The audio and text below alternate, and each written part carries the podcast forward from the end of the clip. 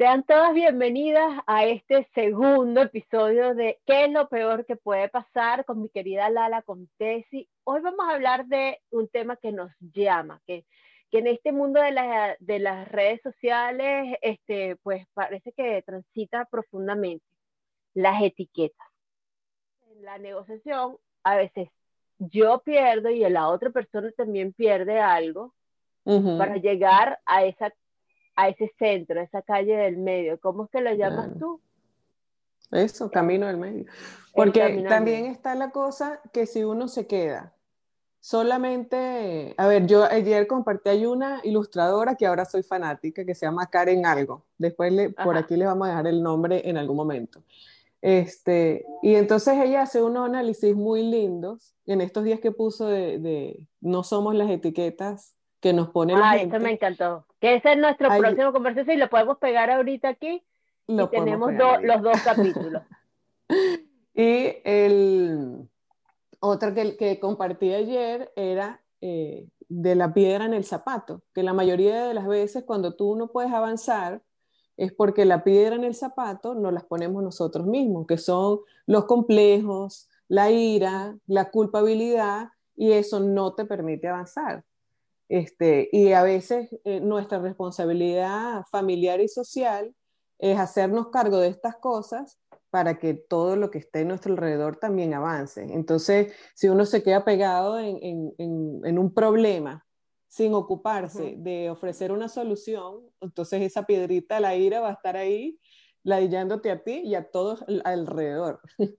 y si toda una familia que, que si toda una familia también está irritable e irritada, pues eso trasciende al trabajo, el trabajo trasciende a la sociedad y bueno, infinitamente. Así es. Bueno, fíjate que eh, ayer mm, hablando con Segunda Torres, que es una coach, eh, facilitadora, asesora y también mentora, eh, que va a ser mi, mi, me va a acompañar en un proceso de formación decíamos varias cosas. Entre las cosas era eh, cómo cuando estudiamos y trabajamos y hemos trabajado a nivel organizacional en esto del manejo de las emociones, hay una cosa que son las emociones y otra cosa es los estados de ánimo, ¿no? Lo que tú estás hablando, de esas piedritas en el zapato, tiene que ver, las emociones son, vienen, pum, te dicen, este está de tal manera, estás en rabia, estás en alegría, en esta euforia, este, eh, o estás en tristeza, en este momento particularmente que vivimos procesos de duelo, de, tristeza, pero entonces a veces nos da como rabia vivir tanta tristeza, entonces nos da rabia, entonces vivimos los duelos desde la rabia. O sea, como que al revés, ¿no? Pero porque bueno, es normal. Desde la injusticia. Sí, como porque a mí, eh, no, o, no, o bueno, el cierre, el cierre de los duelos que no, en este momento que es a la distancia, que uno quisiera estar al lado, en el abrazo, en el acompañarse familiar. Entonces, hay que hacer otros procesos de cierre, es decir, bueno, las, eh, ¿cómo se llama?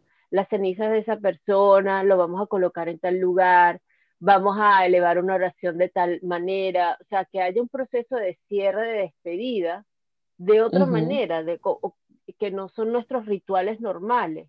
No nos vamos a ver con tal persona, tal persona, pero que tú puedas cerrar el proceso a nivel emocional. Porque si no, ¿qué ocurre? O sea, los estados de ánimo, bien, las, las emociones vienen, pero son pasajeras. ¿Cómo se quedan? Con tus pensamientos, rumiando con tus pensamientos. Es decir, esta persona me hizo algo, bueno, si te da indignación de pronto en el momento, frustración, rabia, lo que vaya a producir, o, o amor, o porque puede ser que ¡ah! eh, esta persona, o sea, yo vi el post de Lenny Kravitz en estos días diciendo, llámeme por el WhatsApp, me llegó tarde, vale. Le escribí al WhatsApp y, y, ya no estaba disponible. Y yo dije, no estaba wow, qué bello un artista que yo ame pero ese impulso, ¿sabes? De decir, eso pasa al rato, perdóneme. Si usted se pone entonces después con sus pensamientos, ay, pero qué bello, Lenny Kravitz, o qué rabia esta persona me hizo, esta persona tal, esta persona tal, ocurre que ese estado de ánimo va creciendo. Es decir, esa, esa rabia puede terminar en ira. Ese, ese gesto nada más de amor que es como que, o de admiración hacia un artista, termina y que, no, yo a quien amo en esta vida es a Lenny Kravitz, mi marido que se vaya para la porra, ese es el verdadero amor. Entonces te hace hacer actos inconscientes y actos que de alguna manera son irracionales, son irracionales, pero además desbordados, es de una emoción desbordada. Entonces, eh, esas son distinciones, ¿sí? Entre emoción que viene y se va, y así las tenemos que ver sanamente, porque son, como digo yo siempre, la sal de la vida. La vida está llena de todo, de tristeza, amor, en el día, como con, con esos ingredientes. El estado de ánimo es aquello que tú vas como llenando, llenando, y llega un momento que tenemos que darnos cuenta, porque qué bonito nutrir el amor, qué bonito eh, darle espacio a la máxima vulnerabilidad que es la alegría. Pero cuando lo que estás es alimentando un estado de ansiedad o de tristeza que te puede llevar a la depresión o algo que tú sabes, instintivamente tú sabes en tu cuerpo que te está haciendo daño, pare. sáquese esa piedrita del zapato, como dice la ilustradora, sáqueselo. Sí, bueno, fíjate que en el, budismo eh, de Nichiren plantea eso que tú estás diciendo prácticamente igual en los estados de vida, que van desde la ira, que es el extremo sufrimiento, hasta la budeidad, que es ver la realidad tal como es. Entonces pasa por varios, o sea, como por, por varios estados. Está la animalidad, por ejemplo, que es creerse superior en momentos algunas personas e inferior a otras personas y actuar igual. O sea, las personas estas que de pronto vienen, no, no, ese es, un chivo y entonces se minimizan. Pero de ah. pronto van a hablar con un camarero y son completamente arrogantes, ¿no? Eso es estar en estado de animalidad el, estado de, ira es cuando, cuando algo pues te produce muchísima rabia constantemente y así van cada uno de los estados. Está el estado de humanidad, está el estado de aprendizaje, o sea, hay varios. Eh, primero, los primeros son los, los, malos caminos, luego son unos caminos que te permiten a ti ir con, con tu crecimiento personal, pero todos estos estados pueden, duran instantes de vida. O sea, está, por mm. ejemplo, el éxtasis también, lo que tú hablabas. ¿Qué? Déjame escribirle a Lenny. ¿Sabes? Estás en un momento de éxtasis y dentro de euforia.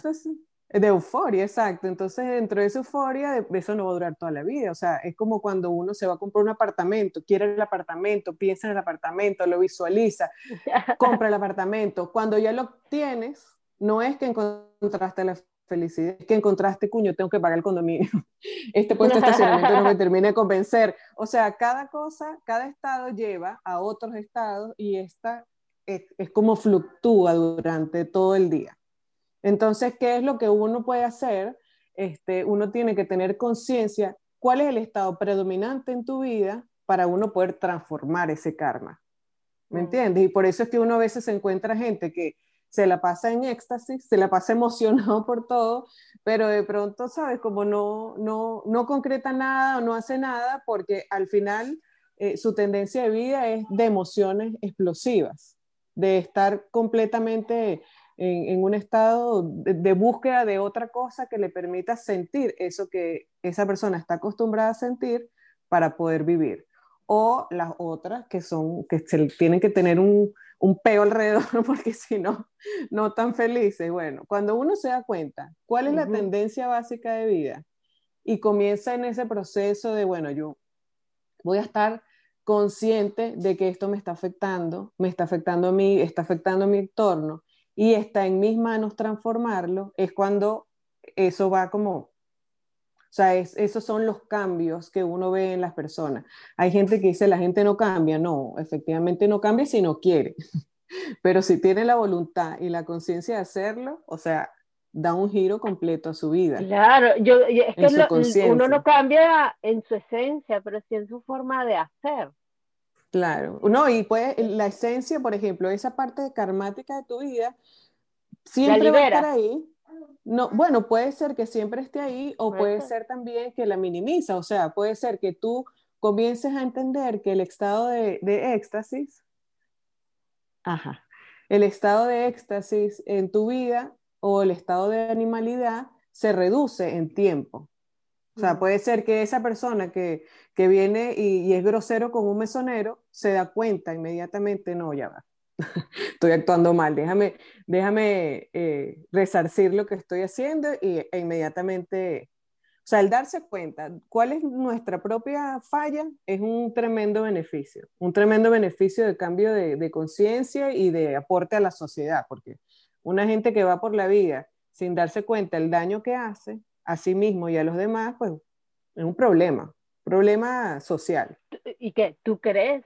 Pero, por ejemplo, fíjate, en esto de las redes sociales y nosotros que nos hemos como sincerado en este tiempo, te voy a traer una cosa. Para ver.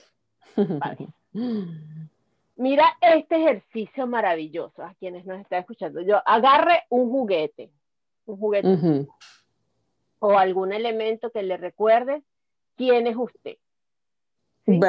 Volver a la niña que tú eres. Este es mío, este soy yo, este soy yo. Nosotros, cada uno de nosotros, una vez en una juguetería que era maravilloso, me acuerdo que imaginario. Cada uno de nosotros agarró como el animal que lo representaba. Y fue muy, muy cómico y muy poderoso. Y te voy a mostrar el de Alma, el de José. Cada uno agarró un dragón. En, ahí había leones, osos, ¿sí? por toda la... El, pero bueno, fue un día que jugamos con nuestro, nuestro niño interior, José y yo, y las niñitas, ¿no? Ellas por su ser niños. Entonces dijimos, agarren el, el animal que sea igualito a ti, ¿no? Recuerdo que Alma en principio agarró una dragona como con unos huevos, ¿no? Pero después ella que no, yo soy mejor este. Y bueno, nos trajimos la dragona y el dragón. Ella todavía se está descubriendo, quería como toda la juguetería. Este, este dragón, este, que ustedes lo ven así, que es feroz, siempre yo digo que ese es el animal que vive dentro de mí. Es como que recordarme que ese fuego vive dentro de mí. Bello. de alguna manera, pero bueno, él es lindo porque él a veces lo tengo domesticado y lo tengo, o sea, me, recuerda que está allí, o sea, que esto está dentro de mí y de vez en cuando lo saco a pasear. Pero también me recuerda que, que, que, no, o sea, es como un recordatorio, es un excelente ejercicio, que cada quien agarre como un muñeco, o sea, es como en estos días con más falda cuando Kino falleció, cada quien agarraba como, hay quienes vivieron en Mafalda, vivieron en Susanita desde pequeño, ay, yo soy como Susanita, yo quiero el hogar, la familia, no sé qué. A mí me encantaba Libertad, que aparecía mi amor una vez en la cuaresma. O sea, y lo peor es que, mira, lo, lo, más cómico, y creo que me pasa también en la vida real, en la vida misma, he hecho muchas reflexiones estos días sobre ese, ese personaje. Primero porque creo que era el personaje más comunista de la de toda la, serie. Es el más social, o sea, no, no, no, solo comunista, es socialista, porque Libertad quería que todo el mundo viviera bien, que todo, mansa paz, o sea, porque mi rabia viene generalmente cuando no, no veo que hay justicia. Entonces, eso a mí me, me, me, me, altera. Entonces, y yo sentía que Mafalda, y que Mafalda sí es intensa, o sea, generalmente Mafalda me parece intenso. Era al revés. Y que Libertad era más la... Y no, hoy, día veo la comiquita, no, Mafalda era como más, más mesurada y Libertad era como extrema. Entonces yo creo que cada quien se agarra a hacer el ejercicio de traer a su niño interior, te habla mucho de lo que tú eres en esencia. Agarrar un juguete X que te marcó, eh, te habla mucho de qué cosas este, tú traes y qué cosas de pronto eh, Maestra Vida te ha enseñado a, bueno, tú has evolucionado, has cambiado, has querido. hacer ese ejercicio. Es bellísimo, es bellísimo este, como ejercicio para si tú dices, agarran aquí. Y en estos días, tú sabes que José Rafael Guzmán, el comediante, por mucho tiempo, esto fue una mentira que me echaron ya nació Bernarda. Y George Harris me dice, no, Ingrid, tranquila, tú vas a ser una mamá muy acompañada, muy acompañada por tu esposo, están empezando el show Mi País, Tu País, ¿no? Yo estaba trabajando a nivel corporativo y yo decía, oye, miren, yo no, no, sé cuántos shows ustedes quieren hacer, pero yo necesito que me den como tiempo para yo organizarme, ¿no? O sea, para saber qué es lo que necesita. No, tranquila, va a ser tres meses, tres meses y medio a lo máximo, tres años y medio estuvimos girando. Yo organizaba mi agenda de Bueno, un tema, un tema de tres fueron. Ajá, tres años y medio, nada más fue. Entonces, yo recuerdo que en esa gira, Les Varela, José Rafael, se convirtieron como unos tíos de, de, de Bernarda. Eh, yo comencé con mucho respeto hasta que ya yo llegaba, ¿saben qué? Si yo soy parte del cruz, usted también, eh, Bernarda también es. Tome pañalera, cuida a mi muchacha, ¿no? O sea, eso era parte. Y José Rafael, me acuerdo que en San Cristóbal, algo así, me dice, ay, yo veo que usted está haciendo muchas terapias y muchas cosas. Yo quiero que me hagas leas las cartas, hagamos algo. Y yo lo único que tenía un poco de muñequitos, mira, un poco de colecciones, Disney, de muñequitos de, de Bernarda. Y yo le dije, ay, vamos a hacer una constelación familiar, mira qué locura. Dos locos juntos, se juntaron y vamos a hacer esto. Y agarramos todos los muñequitos Disney y yo le hice una constelación familiar con muñequitos Disney. Y entonces él cuando vio esa constelación familiar de muñequitos Disney, este, en estos días veo una doctora que apareció en Instagram diciendo lo importante de, de mirarnos desde ese niño interior con muñequitos y ver cuál era mamá, cuál era papá. Y entonces le tuve que escribir a José Rafael, José Rafael, nos hubiésemos hecho millonarios eso que hicimos nosotros, esa teoría fue buenísima, ese ejercicio que los consteladores lo hacen con muñequitos de colores normalmente. Nosotros lo hicimos con todo Disney. Y dependiendo del muñequito Disney, decíamos, mira, ¿ves? Este es tu papá. Buzz Lightyear. Buzz Lightyear se cree superhéroe, pero no es superhéroe. Fíjate, él no vuela no, de verdad. Se cree es un juguete. Tenía las características que necesitaba. Mira, no, nosotros nos reímos esa noche como locos. Este, yo me quedé con él como hasta un, rato, como dos horas. Me acuerdo que José puso a dormir a, a, a, Bernarda y llegó y nos tocó la puerta de la habitación y que, bueno, pues ustedes qué tanto hacen. qué andan dos horas, dos horas ahí jugando con los muñequitos. Entonces fue muy cómico que hoy día sea una, o sea, una, una terapia de constelación con muñequitos, con juguetes. Hoy día se hace. bueno, pero ahí, ahí, volvemos al tema que siempre hemos hablado de, de ser visionarias. de que las ideas van pasando y uno agarra y las baja y las tiene aquí en la mano. Y eso pasa con muchas cosas. O sea, de hecho, pero no todo el mundo tiene ese, ese don.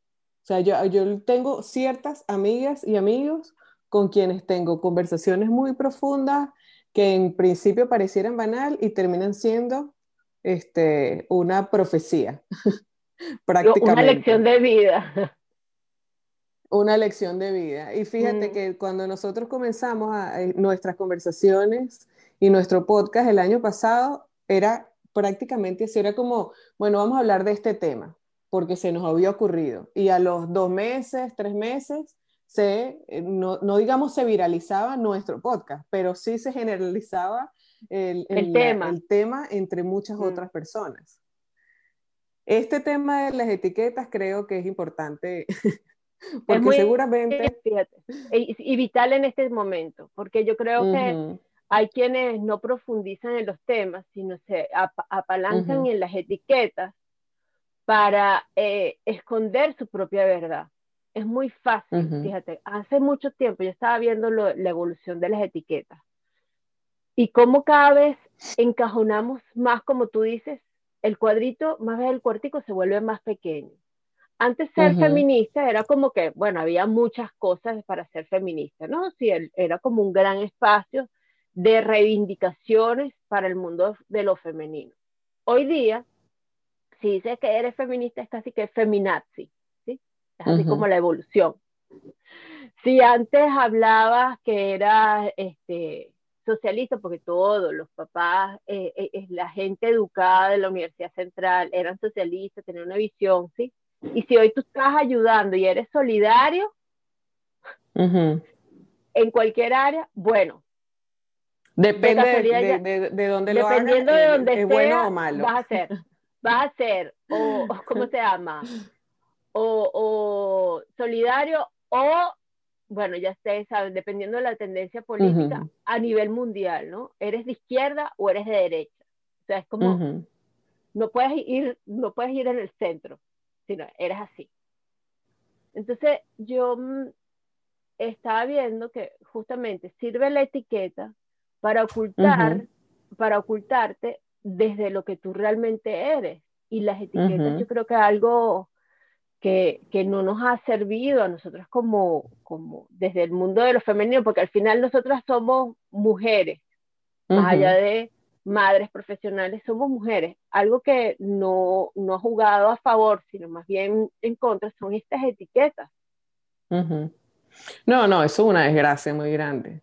Porque fíjate, ahora vamos a pensar, ahorita tú estás hablando y yo me estoy imaginando, por ejemplo, Lady Diana. Ajá. que era una princesa, o sea, eh, ¿qué, magnitud de etiqueta tenía, o sea, cómo se comporta una princesa. Bueno, de pronto mm. como Lady Diana, porque ella era una princesa. Sí. ¿Me entiendes? Este, y mm, ella no dejaba de ser una tipa elegante, no dejaba de, de aspirar cosas chéveres en su vida eh, mientras ayudaba que era lo que, lo que hablábamos hace rato. O sea, por ejemplo, a mí me encantan todas las cosas naturales, pero a mí me encanta pintarme las uñas. Y en cambio, miren, yo todavía tengo mucho... Y pintarme eh, la veía, Mira, veía el programa bello de mi amiga Adela Ucar. Yo por tradición soy muy amiguera y, muy, tengo amigas entrañables de todas mis e, épocas, como me dicen mis hijas, mami, tienes amigas en todo el mundo. Y cuando llego es una amistad profunda y verdadera.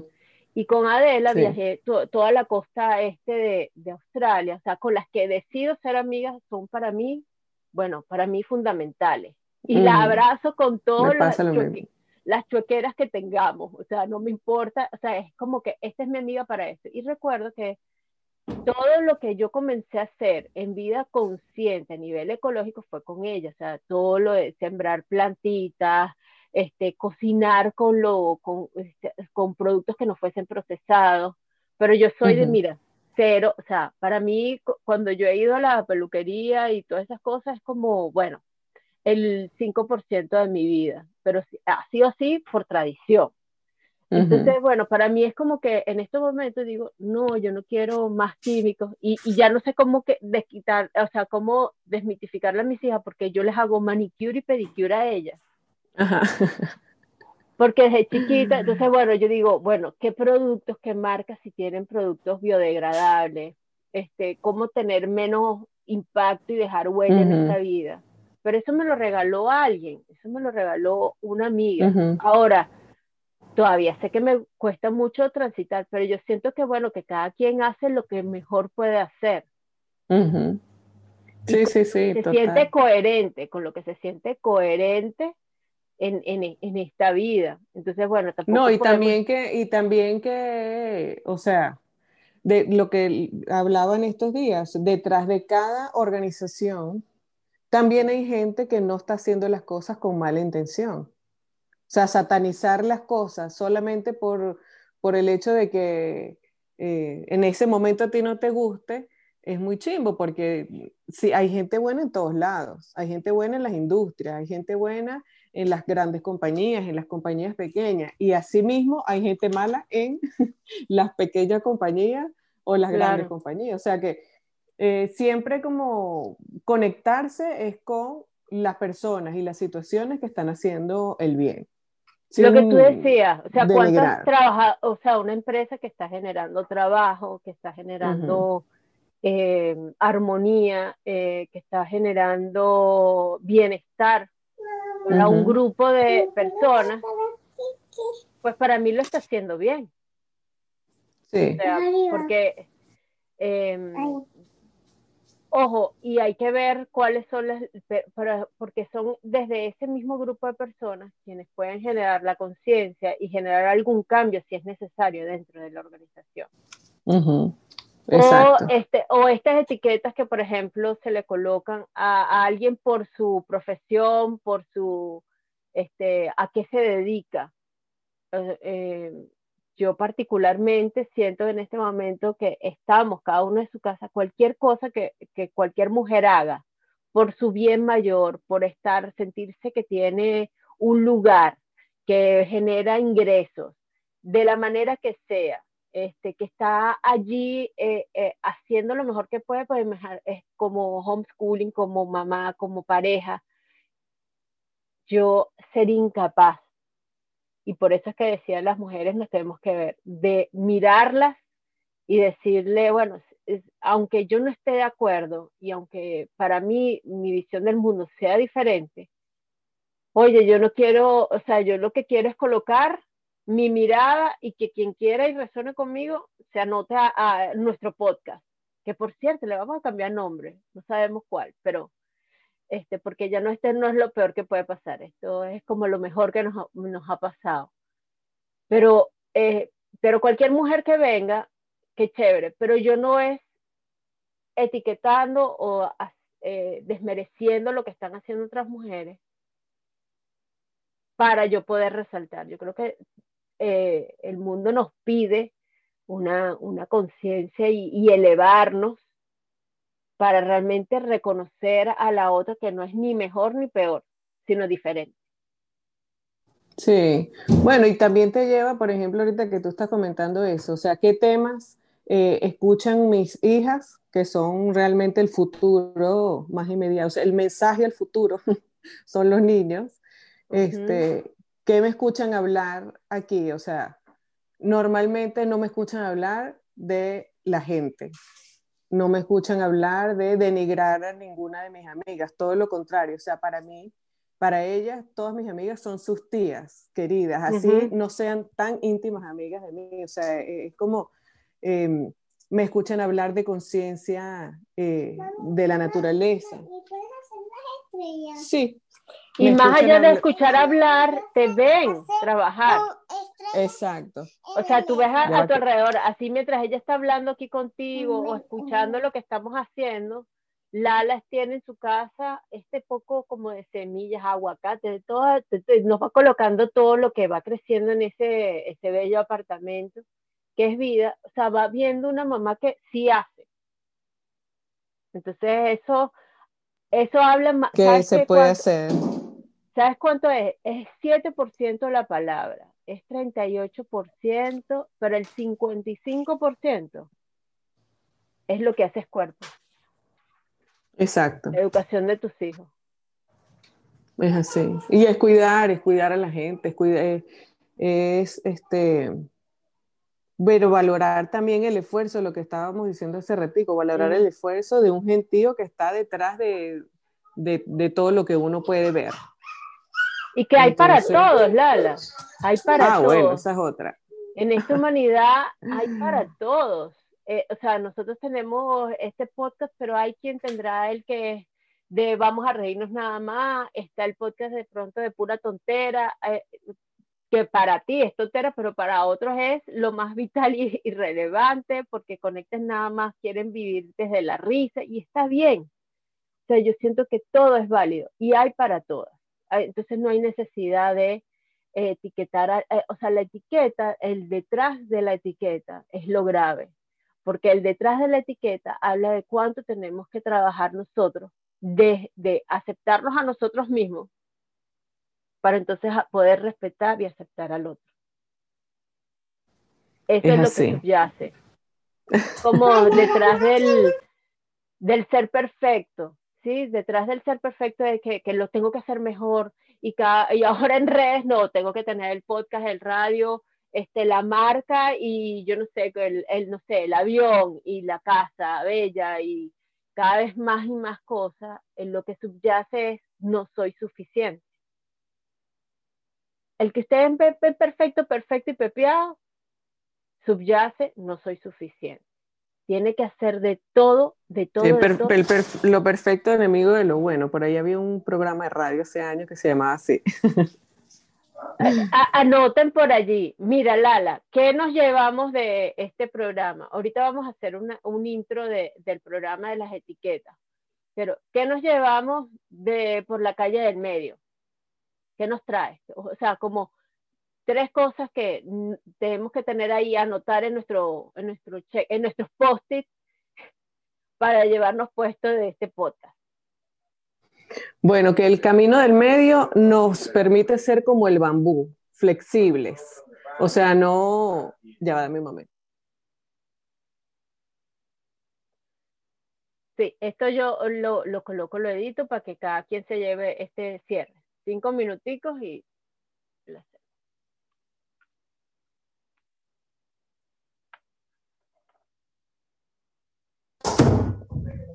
Ajá, que te estaba comentando. Ya voy, ya voy, ya voy. Espere. Mira, te iba a mostrar, mira, este el dragón con los huevos. Y aquí hicimos aparte. Ok, te escucho. Ya va, dame un momentico que están recibiendo una llamada y se va a escuchar de fondo. Está bien. Pero podemos bueno, ir hablando. Entonces pongamos al día nosotras. Ajá, esto a nivel de edición lo que voy a hacer es que hago una entrada al programa que diga qué es lo que puede pasar y sí para el segundo programa para que entre limpio porque aquí ya tengo el programa para dividirlo. Y luego como lo cierre que te llevas puesto del programa entonces cuando hablemos del primero y que ya nos llevamos el segundo entonces el resumen del primero de esas tres cosas herramientas o lo que se quieran llevar y yo digo del, del segundo. Y si la otra quiere complementar pues complementa Ok. Aquí no hay bueno, O sea, es como para que. Ahora sí, ahora sí puedo hablar. ok. Entonces, Lo que... ¿qué nos llevamos? Bueno, nos llevamos del camino del medio, es que nos permite ser flexibles, como el bambú, pero a su vez sólido. Este, tener unas raíces fuertes que nos... ¿Qué nos llevamos puesta de las etiquetas? Y que eh, tenemos una amiga y que esto es para ti, que nos estás escuchando. escucha. No, no. O sea, para mí yo siento que ella habla desde su verdad, así como los amigues de nuestras amigas desde México hablan a su generación. Ella le habla a una generación que no es la mía. Las mías. No, no, no, no. A nuestra generación viaja más ligera de equipaje. Claro. y nosotras sobre todo. y nosotras sobre todo. Sí, sí. Mira, yo agregaría para lo, de las etiquetas que nosotras, miren, nuestras abuelas, me decía mi hija en estos días, mami, ¿cuándo se ha vivido otro tiempo como este, tan de cuarentena? Y yo le dije, mi amor, pues yo no lo viví, pero mi nona me contó.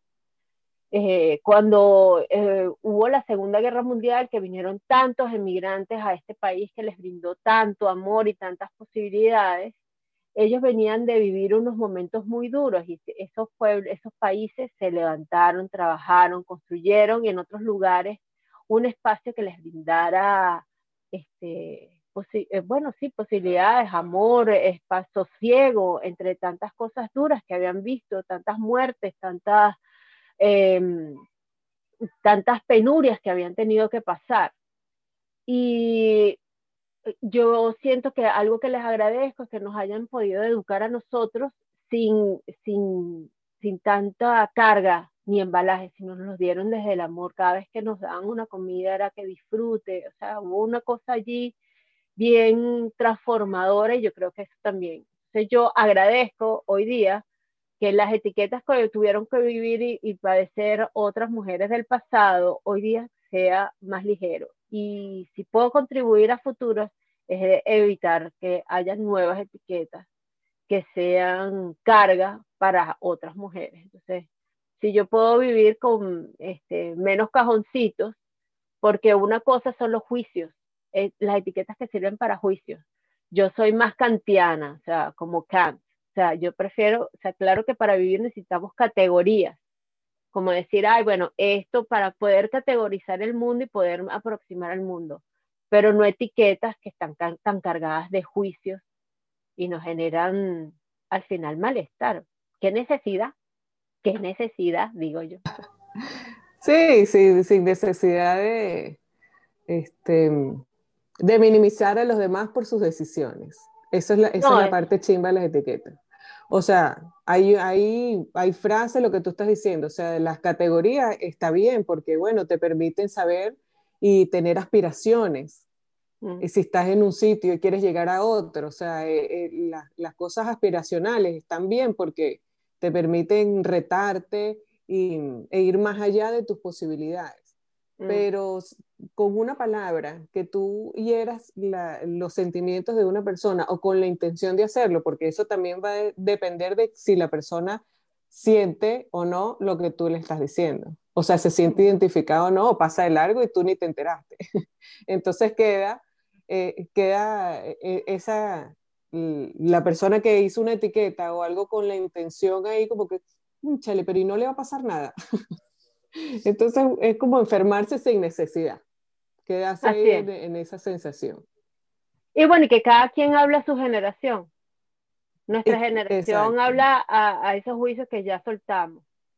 Y cada quien hablará, pues, a, su propio, o sea, responde a su propio proceso. Entonces allí la empatía nuevamente juega, ¿no? Eh, un papel importante. Uno entender que, bueno, que cada quien habla desde su propio proceso, desde sus propios juicios y está haciendo, bueno, su camino, su camino al andar. Es así. Entonces cuando tú lo ves, es como esta gente a nivel espiritual, todos tenemos que estar, no sé, tercera, cuarta, quinta dimensión. Bueno, yo no sé cuál es la quinta dimensión. Yo en mi caso, siento que voy cultivando ese espacio de mi alma que me hace falta, pero no les voy diciendo a nadie ni adoctrinando que tiene que vivirlo como, como yo. No, yo creo que es como un trabajo muy personal e interno, que no requiere de tanta promoción. Es así. alegrarnos de las alegrías de los demás también es un tema importante. Em, de, bueno, de, ver las personas que, que, están tripeando con lo que están haciendo, con lo, con lo que se están convirtiendo, para mí también es muy chévere y, me está pasando con muchas amigas en este momento que, que las veo florecer. Y a mí eso de, de, ver a mis amigas florecer es lo máximo, es lo máximo, es como si sus alegrías fuesen las mías. Y eso es muy bello. Esa y que podamos acompañar a otras también, a que ser parte de sus alegrías también. Es una, es, sentirnos que, eh, y esto tiene que ver con todos los amigos, hombres, mujeres, esto no tiene género, sino que, uno vea que la vida se está viviendo de una manera más consciente, con sentido, con propósito, que cada quien está llenando su propio este, vasito de, de, de, de sentido, de vida, oye, qué maravilla. Y esto llévenselo también puesto para su familia, porque a veces nos pasa que somos más más fuertes a nivel familiar este, para, para juzgarnos. Entonces, no, bueno, llevemos los puestos. Yo siempre amo conversar con Lala más allá de este programa porque ella me da mucho insight de, eh, y sensibilidad y compasión para mirar a, a, otros incluso desde, desde nuestros entornos familiares. Y si no somos capaces de mirarlo y resolverlo a nivel familiar, imagínense cómo lo vamos a hacer hacia afuera. Entonces yo sí, bueno, es que esas son, esas son las como las capas más difíciles. O sea, la capa, la capa individual, la capa de la familia nuclear, la capa de la familia, del entorno familiar, son como que las más complejas de transformar, pero al final son las más satisfactorias. O sea, ya las demás pasan solas, ¿sabes? O sea, la, social ya es el default de todo este aprendizaje. Bueno, es nuestro gran laboratorio, nuestro primer laboratorio de vida. Exactamente. Así las esperamos cuando tengamos nuestro próximo capítulo, cada 15 días. ¿Qué es lo peor que puede pasar?